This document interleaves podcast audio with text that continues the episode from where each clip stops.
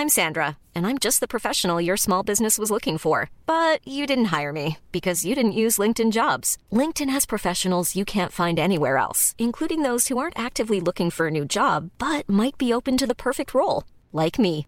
In a given month, over 70% of LinkedIn users don't visit other leading job sites. So if you're not looking on LinkedIn, you'll miss out on great candidates like Sandra. Start hiring professionals like a professional. Post your free job on linkedin.com/people today.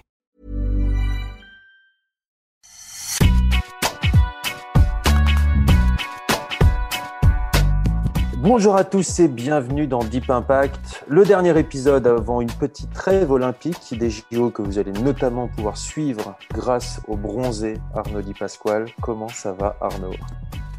Bravo. Euh, salut Antoine. Écoute, ça va très bien. Je te remercie. Une émission preview donc des Jeux Olympiques aujourd'hui. C'est parti pour le warm-up, le sommaire de l'émission. Avec dans le premier set, eh bien, nous allons parler des absents, de nombreux absents et des raisons pour lesquelles ils le sont.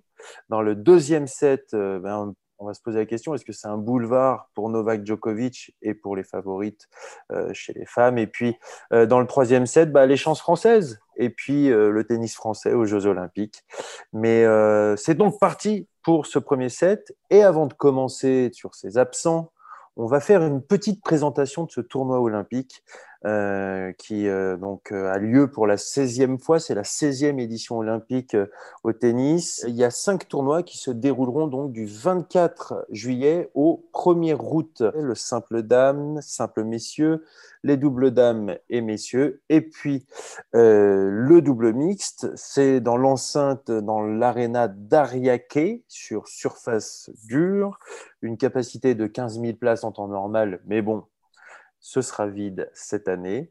Et puis donc un tournoi de simple en six tours pour euh, donc euh, voilà un tournoi de simple, je le redis en six tours, 64 joueurs, 64 joueuses, 5 tours pour les doubles et 4 tours pour le double mixte. Et puis il y a bien sûr un match pour la médaille de bronze que tu connais si bien, Arnaud.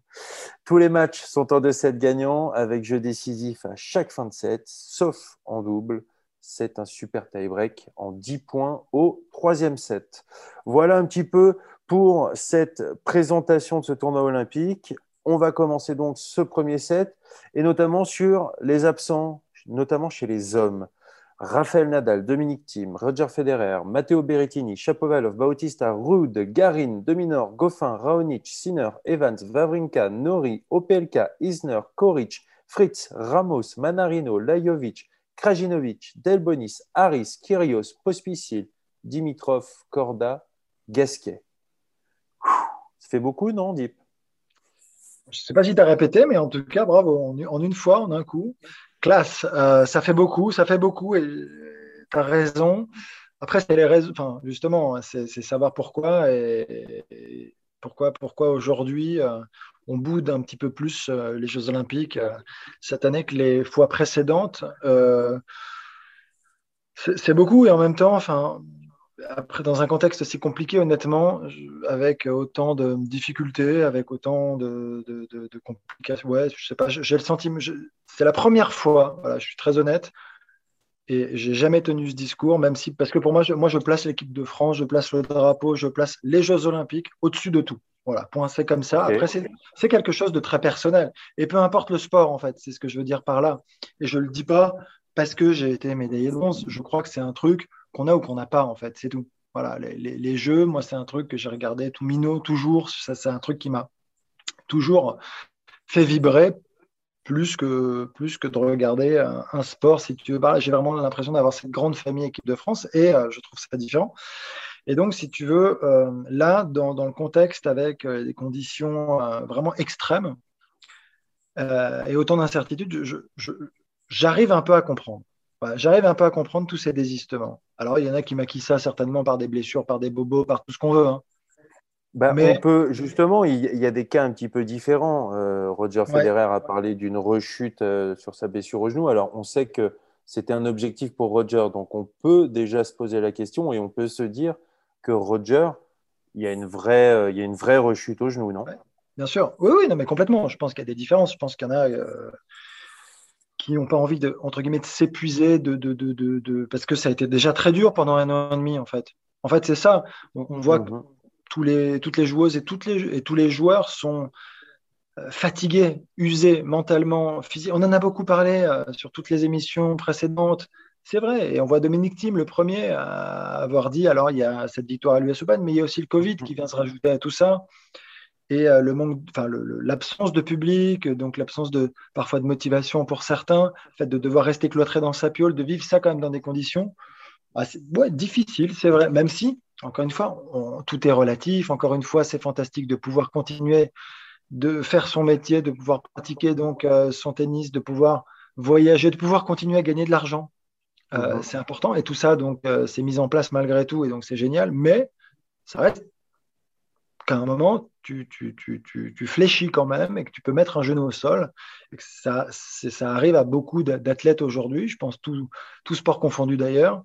Et dans le tennis, ça se ressent tout particulièrement parce qu'il y, a peu de trêve au tennis. Ça joue tout le temps. Et euh, tu es quand même livré à. On est livré à nous-mêmes. Enfin, tu es, souvent seul. Il y a quand même beaucoup de solitude aussi. Donc, c'est pas toujours facile. Tu pas forcément porté, même si tu as un peu d'entourage tu plus du tout enfin, tes, amis, le même environnement, et, donc tu es, moins, moins porté par cette vie du quotidien qui, en temps normal, est, absolument géniale. Et donc, euh, et donc voilà, donc j'arrive à comprendre, même si, encore une fois, euh, quelles que soient les conditions, je, me mets à leur place. Moi, moi j'y serais allé. Mais après, c'était pas ta question, mais je tenais à le souligner quand même. Bien sûr, bien sûr. Euh, Dominique Thiem, lui, il a clairement dit que c'était euh, qu'il se sentait pas euh, d'y aller, que c'était un choix, qu'il était pas dans il se sentait pas dans sa meilleure forme pour défendre ses chances à Tokyo. Donc c'est clairement un choix de programmation. Raphaël Nadal aussi, puisque lui, il avait annoncé, mais il se tient prêt pour, pour Washington. Donc ça veut dire que quelque part, il doit être en train de s'entraîner. Donc il se donne du temps pour s'entraîner. Yannick Sinner, lui aussi, l'a vraiment avoué je lis une de ses déclarations. Euh, le raisonnement derrière mon retrait est que je n'ai pas joué au meilleur de mes capacités lors des deux derniers tournois et que je dois me concentrer sur mon développement en tant que joueur. Je dois prendre ce temps pour travailler sur mon jeu complet. Mon objectif est d'être un meilleur joueur sur et en dehors du terrain et je ne sacrifierai jamais le travail pour le faire. Donc voilà, grosso modo, c'est lui, c'est vraiment, euh, je pense que c'est, il finit, je pense que c'est la meilleure décision pour mon avenir à long terme dans le jeu. Donc lui, il se dit, OK, c'est deux, trois semaines pour. Je vais les prendre pour travailler, mais du coup, bah, je, me, je me passe d'une échéance olympique. Quoi. Ouais. C'est quand même. Euh, c'est mm. fort, quoi. Je ne sais pas si c'est fort, mais en tout cas. Euh, c'est un choix fort. Ouais, c'est un choix fort. Écoute, c'est quand même d'une certaine manière décliner une sélection enfin, en, équipe de, enfin, en équipe de France, j'allais dire, en équipe nationale. Et, bah je, trouve que je trouve que si euh, alors une sélection, c'est pas complètement une sélection puisque c'est une qualification. C'est quand tu es dans le mhm. cut. C'est pas c'est pas ton pays, ta fédération qui t'appelle et qui te dit euh, tu es sélectionné. C'était qualifié en fait. Il y a un cut, tout simplement. C'est une, une, différence aussi. Mais de fait, après, si tu es dans le cut, normalement, Enfin, ça va te perdre, tu es, sélectionné. Et, donc, tu dois représenter ton pays parce que tu es censé être celui euh, qui est le plus à même de pouvoir le représenter. Mhm. Donc, tu vas. Enfin, tu vas. Et en fait, à, ce moment-là, qu'est-ce qu'on qu'est-ce qu'on se dit? On se dit, euh, on se dit bah non, je me, je me sens pas bien euh, à quelques semaines des Jeux Olympiques. J'y vais pas je sais pas. Alors qu'il peut se passer tellement de choses. Tu peux, tu peux, parce qu'on sait, on sait très bien que les jeux c'est particulier. On a vu aussi les Chiliens là-bas, Massou notamment, euh, transcendé, sublimé par l'événement. Gonzalez aussi. Ça, il peut se passer des choses extraordinaires en fait quand tu, quand tu joues pour le drapeau, quand tu représentes ton pays aussi en Coupe Davis et en Fed Cup. On le sait, ça peut vraiment euh, te donner des ailes. et je trouve que c'est c'est passer à côté de quelque chose quoi qu'il arrive. Voilà. Parce que peu importe public, pas public, à un moment, tu as cette dimension en fait euh, euh, nationale du drapeau qui te permet, enfin qui peut te permettre en tout cas d'aller euh, dépasser, d'aller bien au-delà de toutes les considérations que tu peux avoir sur ton état de forme du moment. Mais après, encore une fois, il faut, faut, faut, faut, être dans cette, dans cette approche par rapport au jeu. Si tu l'as pas, si tu n'as pas cette philosophie, si tu penses déjà que le tennis n'est pas très important, tu vois, parce qu'à la, à la fin, je pense que chacun a, son, a sa vision un peu du truc. Tu vois, tout le monde n'est pas forcément d'accord là-dessus. Moi, c'est quelque chose de naturel. C'est tous les sports. Ah, aujourd'hui, pas tous, mais en tout cas, la, une grande majorité des sports ont leur place. C'est fini, l'espèce de dichotomie euh, sport amateur, sport pro. Oui. Il faut arrêter, faut arrêter avec ça, ça n'a plus de sens. Sinon, on en enlèverait beaucoup.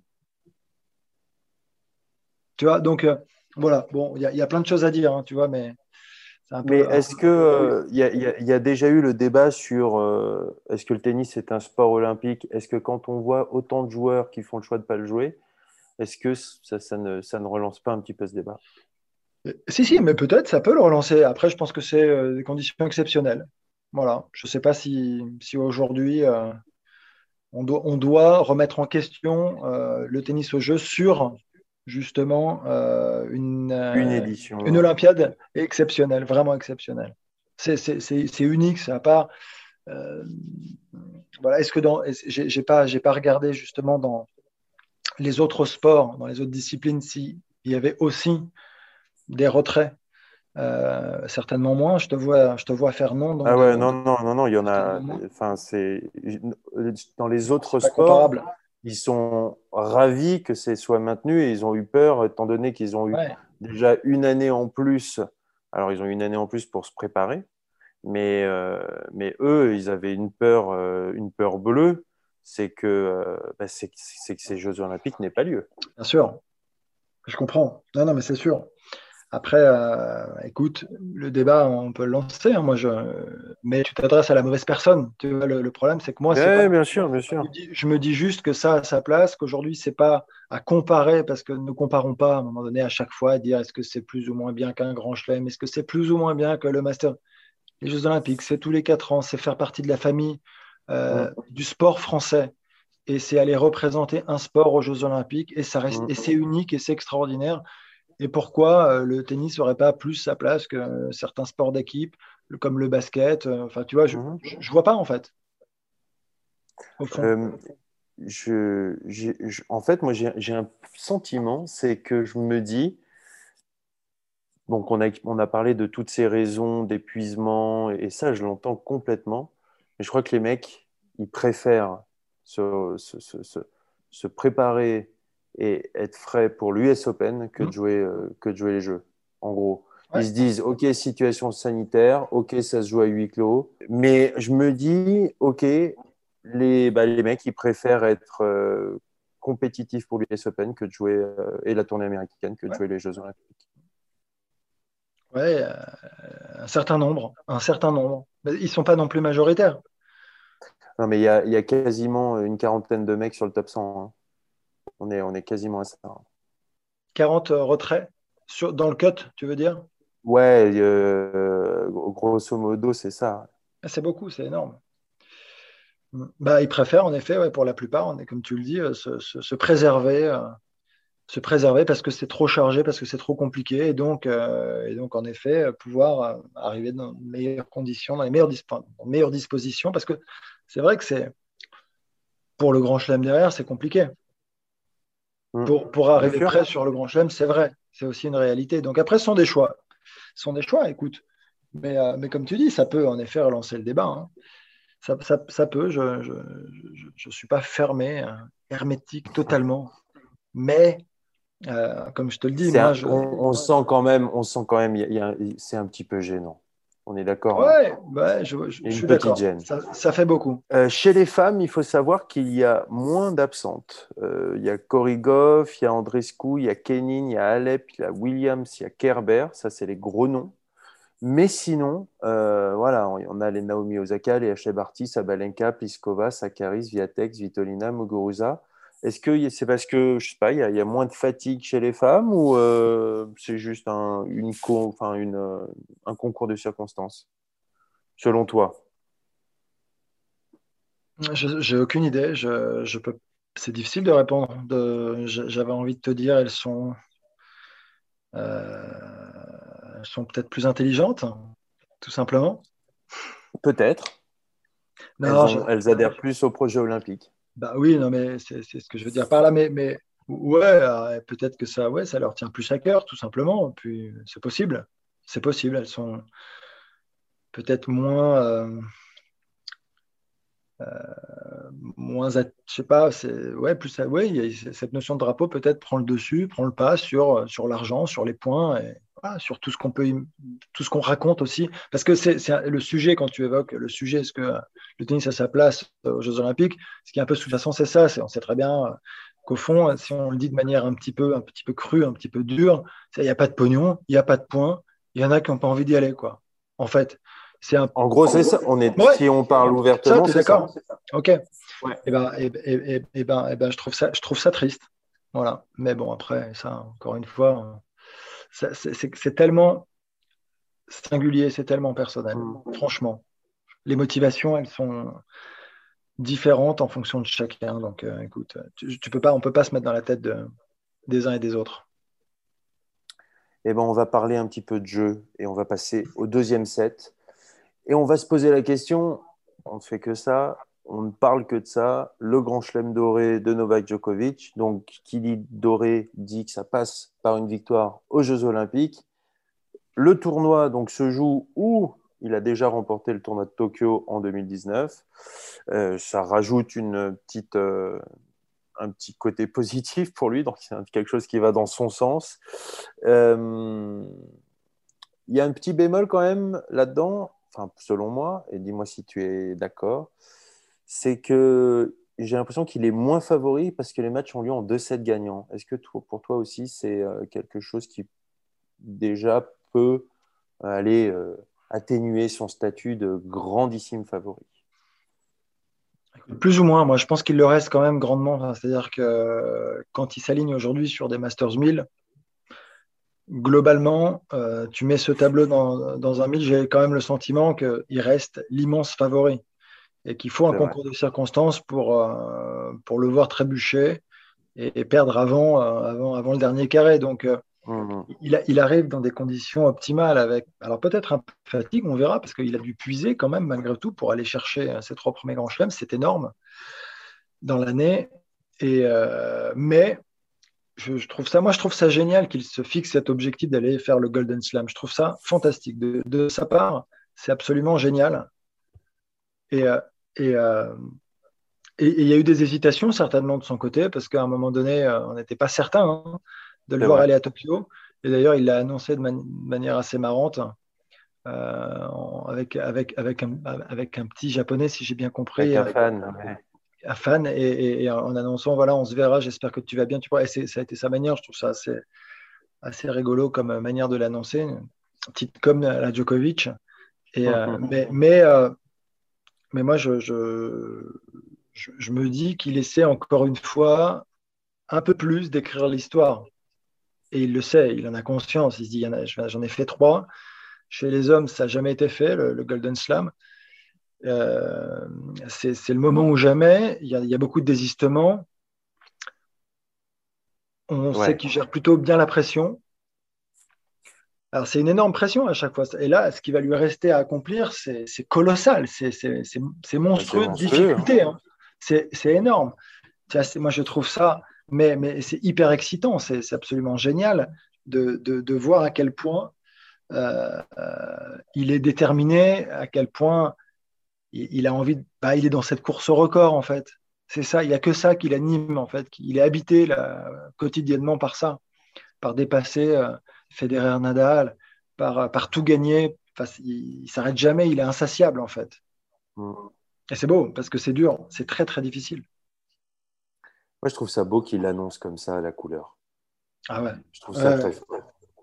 Ah bah, c'est costaud, mais c'est lui en même temps. Il a toujours été très ambitieux. Il a toujours, il, les a toujours affichées, ses ambitions, mais là, il est, quand même à, un niveau stratosphérique. Enfin, là, il est en train de surclasser tout le monde, vraiment. Alors, il va falloir le tenir, et on sait très bien que la moindre faille, tu peux tout perdre. Alors, tout perdre, on parle de ce fameux record, et c'est s'en rapprocher autant.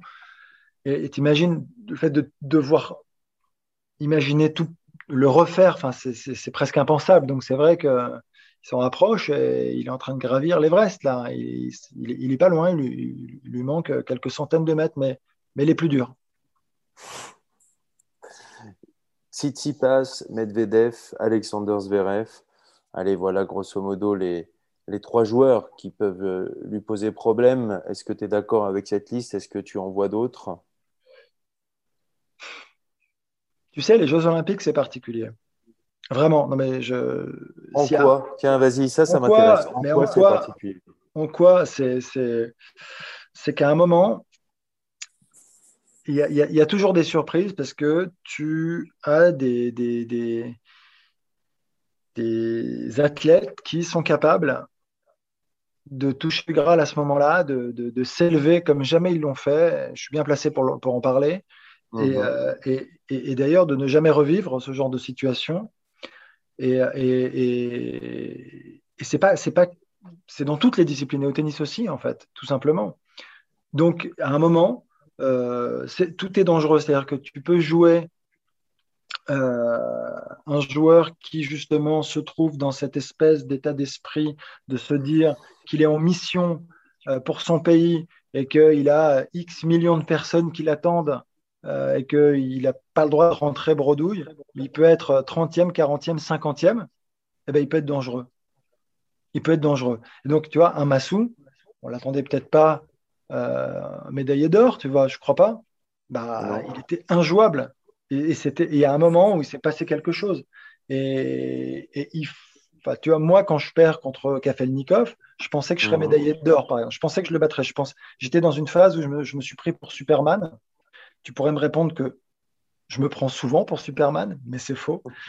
Mais, euh, mais là, je me sentais invincible parce que c'était la dimension des jeux, en fait, qui, qui m'a procuré ça. Enfin, je ne sais, sais, pas si c'est.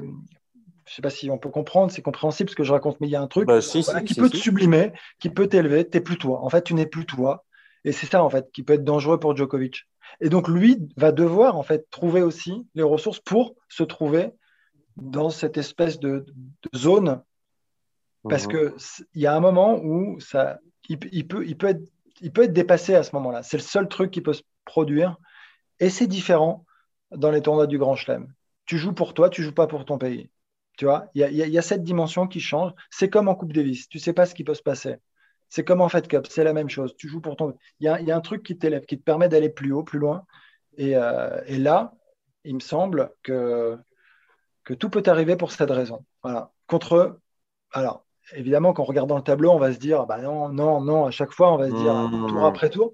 Mais attention à celui ou celle, parce qu'on verra, là on parle de Djokovic, mais à celui qui arrivera peut-être tiens, en quart de finale, qui aura gagné trois matchs et qui ne sera pas forcément, si tu veux, dans les favoris. Mais regardons quand même de plus près, on ne sait jamais. Et, je te dis, si à un moment, il y a, la petite défaillance tu vois, d'un Djoko qui commence à se mettre un peu la pression, parce que lui, il a le Golden Slam au bout, il n'a pas juste une médaille. C'est bien, c'est mm. bien plus que ça. C'est bien au-delà. voilà, tout simplement. Chez les femmes, euh, on parle de. Donc, il y a Naomi Osaka chez elle, Ashley Barty, Sabalenka, Piskova, Sakaris, Viatex, Vitolina, Muguruza. Euh, tableau beaucoup plus serré quand même et euh, assez, assez dur de dire voilà, comment, qui, qui, peut, qui, qui, qui va l'emporter, bien sûr, mais voilà les grandes favorites. Est-ce que pour Naomi Osaka, le fait que ça se joue à huis clos, on sait qu'elle a eu des petits problèmes avec l'attente du public et notamment l'attention médiatique ça se joue en sa faveur ou alors ça aurait été beaucoup mieux pour elle que ça se joue dans un stade plein avec euh, bah, 15 000 personnes pour elle? Je ne sais plus. Avec, avec Osaka, honnêtement, c'est difficile. Non, mais j'adore cette joueuse. Je trouve qu'elle joue de manière exceptionnelle. Après, j'ai du.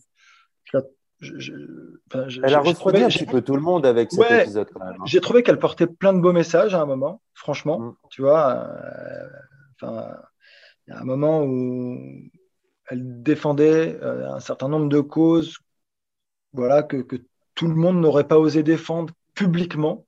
Donc je trouve que c'est beau de l'avoir fait, honnêtement, je, souscris complètement. En revanche, sur, euh, sur la relation aux médias, sur la relation à la presse, donc je, suis beaucoup plus partagé. C'est-à-dire qu'à un moment, euh, c'est quand même grâce aux médias qu'il y a de la médiatisation, qu'il y a des sponsors, qu'il y a des partenaires dans les tournois. Enfin, je veux dire, si tu regardes un petit peu l'écosystème, si tu dois réexpliquer à Naomi Osaka comment le business tennis marche, euh, enfin, tu vois, ça, va quoi. Mais ouais, mais donc le fait de, de, de, de dire on ne peut pas être forcé d'aller en conférence de presse, écoute, il y a certaines, certains sports où cinq minutes avant de rentrer dans, je sais pas, dans ta Formule 1, tu dois répondre à des interviews et puis derrière, tu es lancé à 300 km/h. Bon, c'est le jeu, c'est comme ça et il faut le faire. C'est qu'à un moment, c'est important et, et, ça rend aussi le sport plus beau parce que tu vas au-delà justement du, du match, du, du, tennis, de ce que tu vois. Tu en apprends un petit peu sur les athlètes et c'est ce que tu as envie enfin, quand tu es fan, quand tu es spectateur, quand, enfin, il me semble. Donc, euh, bon, voilà, mais ça, c'est pour cette partie. Alors après, est-ce que ça va lui mettre plus de pression ou pas? Est-ce qu'elle a récupéré justement de ces épisodes? Euh, Va savoir, j'ai aucune idée. C'est une fille qui est aussi forte que fragile, je trouve. Mhm. Il y a plein de paradoxes. Je trouve que c'est c'est un peu le grand écart. Moi, je vois quelqu'un parfois de très costaud et d'un autre côté, tu, sens qu'elle est pas loin de s'écrouler. Tu vois, c'est un équilibre très fragile. Et, euh, et, en même temps, je la trouve touchante et je la trouve très forte. Je pense que c'est la, meilleure quand elle est à son meilleur niveau en ce moment. Alors, il y a évidemment une Ashley Barty hein, euh, que, je n'écarte pas, mais il me semble que voilà, quand tu as une Osaka qui est bien dans sa tronche, qui physiquement est présente et, euh, qui n'a pas de petits soucis extra-tennistiques, pour moi, c'est la plus forte de toutes les joueuses aujourd'hui. D'accord. Donc, si elle arrive à gérer bah, le contexte, sans se mettre trop de pression parce qu'elle joue chez elle quand même, mm. Écoute, euh, et puis elle commence à avoir un peu de bouteille, un peu d'expérience, il me semble. tu vois, ça, joue, c'est plus la, petite, plus la petite de 20 ans. Elle a quelques grosses victoires derrière elle avec des gros matchs. Et, ces enjeux-là, elle les a vécus, alors autrement, mais elle les a vécus. Mais ça fait un petit bout de temps qu'elle n'a pas joué, donc. Euh, ouais. c'est sûr. Il faut se relancer, c'est pas facile. Ça sera dur. Ça sera dur. Ça sera dur. Il y a beaucoup d'attentes. Il y a beaucoup d'attentes. Ça sera difficile. Euh, et, ce qui nous reste peut-être euh, sur les derniers mois d'Osaka, c'était plus la fragilité que la force dans l'absolu. Donc, euh, je ne sais pas si toi c'est pareil, mais moi c'est comme ça que je le ressens. Elle ne sort pas de, de, grandes victoires où tu te dis c'est un rock et elle est insubmersible. Là, tu te dis tiens, tu es presque en train de te dire, et moi je me mets à la place de ses adversaires, je sens qu'il ne faudrait pas grand-chose pour faire dérailler un petit peu la machine, tu vois. Et donc, si tu sais ça, c'est déjà pas mal. Tu, sais que tu es capable de la bousculer, de la gêner. En tout cas, tu vas chercher. Alors que si tu la joues et qu'elle est en pleine bourre, tu te poses même pas ces questions et tu dis bon bah je vais essayer de faire quelques jeux, je vais essayer de faire un bon match, le classique mmh. contre les tout meilleurs. Ouais. Donc tableau très ouvert chez les femmes, on, le redit avec Ashley Barty, avec Sabalenka, avec euh, la récente mariée Elina Svitolina avec euh, Gaël, mon fils. Euh, et ben on passe, la transition est toute trouvée, on passe au troisième set. Et donc, les Français aux Jeux Olympiques. Alors, historiquement, les Français, c'est la troisième nation la plus médaillée. Alors, bien sûr, il y a eu les, années euh, 1912 avec André Gobert, Marguerite Brogdis, Comer Chermot en double. Enfin, voilà, tout le monde, bien sûr, tout bien sûr, tout le monde s'en souvient. Suzanne Lenglen euh, en 1920, médaillée d'or en simple dame, médaillée d'or double mixte avec deux QGIS. Et puis après, on arrive dans les années euh, de l'ère européenne, j'ai envie de dire. Et puis les années 2000, Arnaud Di Pasquale, donc médaillé de bronze, simple messieurs. 2004, euh, Amélie Mauresmo, médaillée d'argent, simple dame. 2012, Laudra Tsonga, médaille d'argent, double messieurs. En 2012, Beneteau Gasquet, médaille de bronze, double messieurs. Et donc, on, se rend compte que pour la France et pour le tennis de France, les Jeux olympiques sont importants et représentent quand même euh, voilà, ce sont des, on, est une nation qui est performante aux Jeux Olympiques et donc on a envie voilà, d'y croire cette année et on va essayer de se, concentrer sur nos chances de médaille. Et, euh, tu vois, tu, disais tout à l'heure quand on parlait de Joko, euh, tu disais on peut avoir un joueur qui passe deux, trois tours, qui se retrouve en quart. Euh, je ne sais pas pourquoi j'ai pensé à Hugo Humbert, euh, qui, peut avoir ce profil-là. Qu'est-ce que tu en penses? Ah, Bien sûr, exactement, c'est très intéressant. Tu as complètement lui, tu raison. Sens, lui, tu sens qu'il est très heureux d'y être. Il est très heureux, il est, bien dans ses baskets, il est en forme, c'est un gars solide, c'est un gars, c'est un gars qui a faim, c'est un mm. gars, tu vois, qui, qui, a soif de, découverte. En plus, au-delà du tennis, tu sens que c'est quelqu'un de très ouvert, qui aime plein de choses. Euh, et je crois que la notion de, drapeau et des Jeux Olympiques lui parle, tout simplement. Donc, euh, donc ouais, c'est hyper intéressant et ça va être une découverte pour lui, euh, contrairement aux autres, peut-être pas tous. Je réfléchis, qui c'est qui découvre les Jeux là? Jérémy Chardy, peut-être? Jérémy, exact. Jérémy aussi. Je crois que Jérémy n'est jamais allé euh, au jeu. Donc, tu vois, il y a, cette, le fait que ce soit une première aussi, ça peut, ça peut cliquer, tu vois. Je veux dire, ça, ça peut donner un truc un peu supplémentaire. Mmh. Mais, euh, mais après, attends, c'est quand tu tombes dedans et que tu es porté par, par le truc, ça peut t'amener très très haut, très très loin. Euh, ça, c'est certain. Et, mais après, le déclic, il peut se produire pour, pour n'importe qui, moi, parce que ce sont des joueuses et des joueurs. Alors, on aime, on n'aime pas ce terme, mais à potentiel. Euh, je veux dire, une Caro Garcia qui a été top 10, top 5 même. Bien sûr. Euh, tout, tout, peut se produire. Tu vois, Caroline, en ce moment, elle est, on pensait qu'elle voilà, qu'elle avait fait un petit peu le tri dans sa structure d'entraînement. Ça a l'air quand même d'être encore un peu, un peu flou hein, au niveau de, de, sa structure d'entraînement. Elle n'est pas sûre de, de, de, travailler vraiment avec notamment Gabriel Urpi au, au sein de la, comment, de l'académie Raphaël Nadal. Euh, euh, c'est quand même, euh, c'est pas encore réglé cette histoire-là, non? C'est pas réglé, c'est pas réglé, ça va pas se régler tout de suite parce que tu sais quand tu prends de, des habitudes aussi importantes, il y a un ancrage, il y a un héritage presque mhm. qui est très lourd. Et il y a eu un boulot enfin, énorme effectué par, par Louis-Paul, son papa, mais c'est dur après, parce qu'elle change tardivement quand même de structure. Mais il y a beaucoup, beaucoup d'habitudes qui ont été prises. Et si ça fonctionne pas tout de suite, tu te poses, tu te poses vite des questions et tu, reviens un peu en arrière. Tu sais, c'est un réflexe que l'on a tous. Mm. On a tous une zone de confort. Et, quand on sort et que ça fonctionne pas tout de suite, bah, tu reviens dans ce cercle. Et ce cercle, pour et ce cercle, cette zone de confort, qui imagine un cercle autour de, toi, pour en, sort, pour, en sort, enfin, pour sortir de cette zone de confort, tu dois en sortir de ce cercle. Et quand on sort, il y a des choses que tu maîtrises moins, que tu contrôles moins, que tu as moins l'habitude de faire. Il faut y rester un petit peu.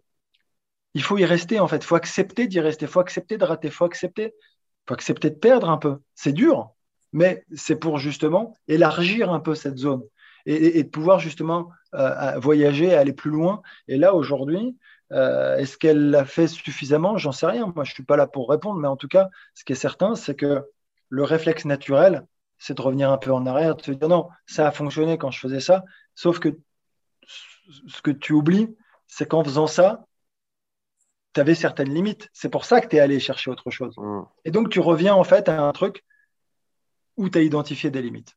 Tu vois? C'est ça, en fait, c'est tout. Mais peut-être que après, il faut juste être au, clair, avec soi-même, être honnête et se dire, mais attends, de quoi j'ai envie, jusqu'où j'ai mmh. envie d'aller, quels sont mes objectifs, est-ce que je suis capable d'eux, est-ce que je pense l'être? Encore une fois, ça, ça, appartient à chacun, à chacune, pour le coup, là.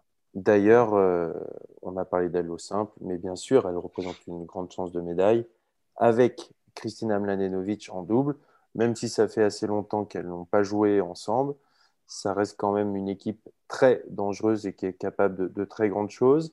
il y a aussi euh, le double mix, Christian Mladenovic et Nicolas Mahut.